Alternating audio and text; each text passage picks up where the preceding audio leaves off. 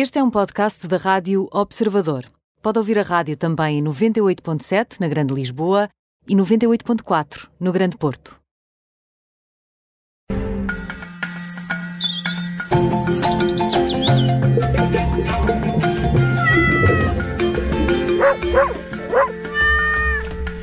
À sexta-feira falamos de animais na, na Rádio Observador. Connosco está o médico veterinário Nuno Paixão. Olá, Nuno, bem-vindo. Olá, muito obrigado. Ora viva! Viva! E Nuno, hoje queres falar de, de gatos e de cães sem pelo, porque é preciso ter cuidados muito especiais com estes animais. É, e, e é, é, curioso porque hum, hum, vamos falar de cães e gatos, mas uh, há outras há outras espécies que também de vez em quando aparecem assim sem pelo e, e, e quando quando a gente olha para um cão ou para um gato sem pelo temos sentimentos assim meios contraditórios. Uh, há quem ache completamente maravilhosos e, e, e, que fiquem completamente apaixonados, e há quem ache completamente repugnante e que nem sequer consiga se aproximar. Mas uma coisa é certa: nós temos várias raças de cães e várias raças de gatos que são uh, carecas, que não têm pelo, uh, e, e, muitas delas são muito antigas. Uh, uma uma das, das, das, raças mais conhecidas sem pelo de cães, uh, que é o cão nu mexicano, ou o cão, o cão careca mexicano, uhum. ou o cão pelado mexicano. É, é, é, a história vai para a época pré-colombiana, portanto, não é propriamente uma raça recente, como poderíamos assumir que, ah, isto é uma raça porque agora resolvem uh, fazer coisas estranhas e diferentes, como os desgraçados dos bulldogs, uh, mas não, são muito antigos, são, são por natureza cães de companhia, Uh, e, e, os gatos são, por natureza, gatos de companhia, não, não têm assim muitas funções. Uh, e, e, curiosamente, todos eles tinham uma função maravilhosa, uh, que era aquecerem as pessoas na cama. Uhum. Okay? Era, funcionava como as botijinhas de água quente. Certo, têm, mas mais seguros, muito mais seguros. É importante dizer. Muito mais seguros, muito mais seguros. E, e, como eles não têm pelo, sente-se sente o calor mais facilmente.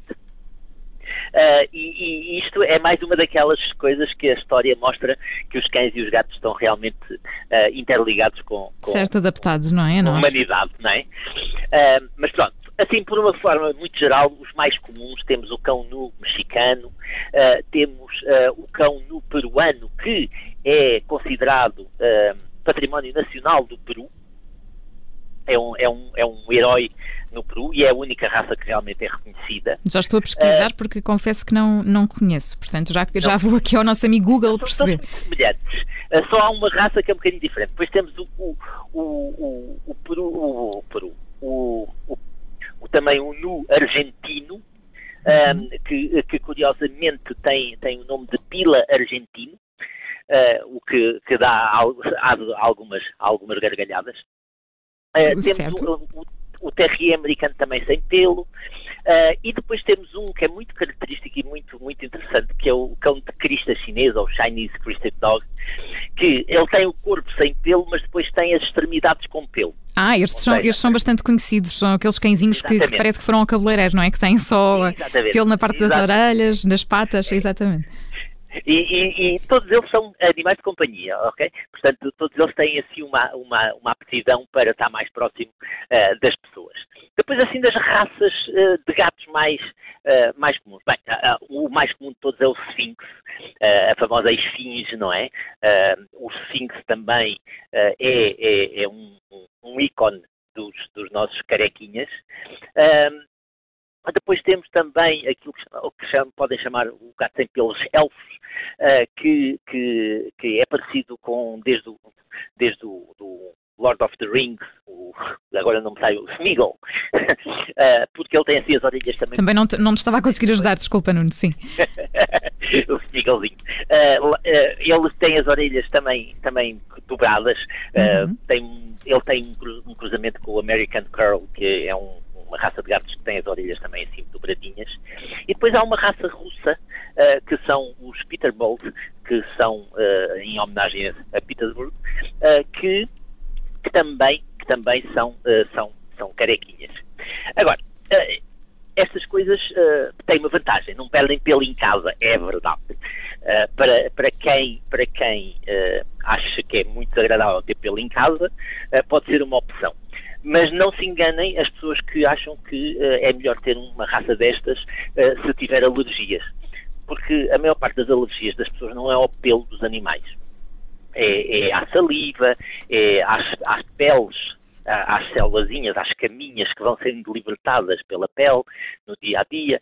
Um, portanto, é isso é que causa as alergias. O que quer dizer que estes estes nossos companheiros não são o, não vão ser eles que vão acabar com as alergias uh, das pessoas. E depois tem outra coisa, como não têm pelo, uh, e muitos deles são bem clarinhos, apesar de terem algumas manchas, uhum. uh, eles não podem apanhar muito sol. Já, já aqui falámos sobre isso aqui há uns tempos, Nuno, também por causa das orelhas dos gatos, por exemplo, era preciso ter alguns Exatamente. cuidados, usar um creme protetor, não é? Exatamente, protetor solar. Isso nos gatos brancos, de uma forma geral, é sempre um problema.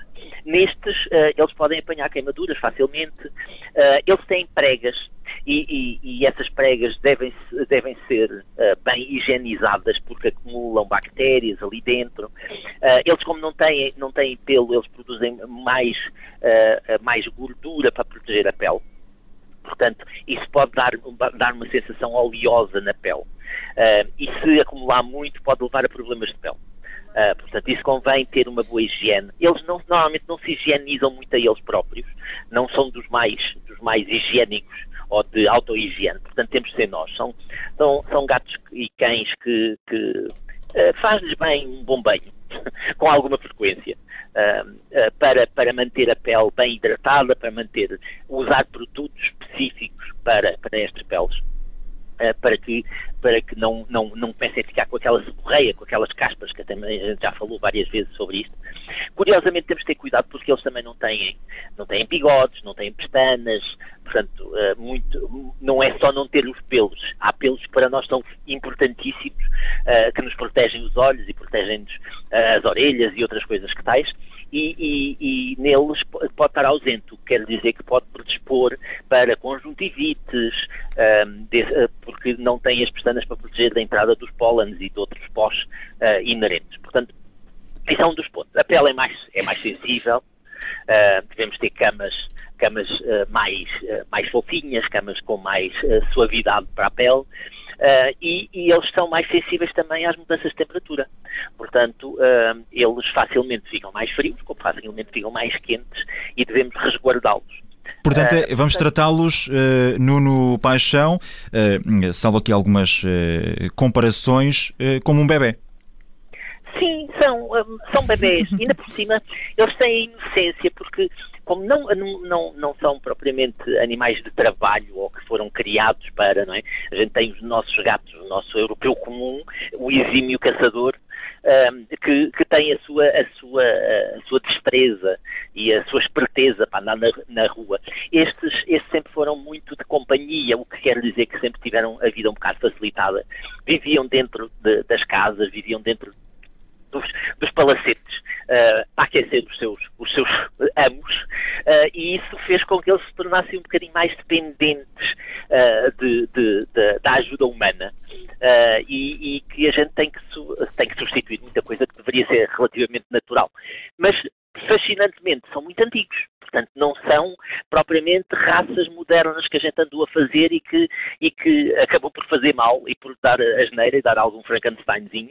Uh, não é o caso. Uh, são antigas, Uh, mas, uh, mas que realmente viveram dentro das casas das pessoas e foi a grande função aquecer as pessoas. Muito bem, muito, muito curiosa esta nossa conversa uh, de hoje. O Nuno Paixão é médico veterinário e está todas as semanas connosco no Petro Radio e hoje falamos destes cães e gatos sem pelo e dos cuidados que é preciso, preciso ter. Nuno, muito obrigada. Um bom fim de semana Uma para ti. semana para todos. Um abraço, muito obrigada. Nuno. Até para a semana. Um abraço.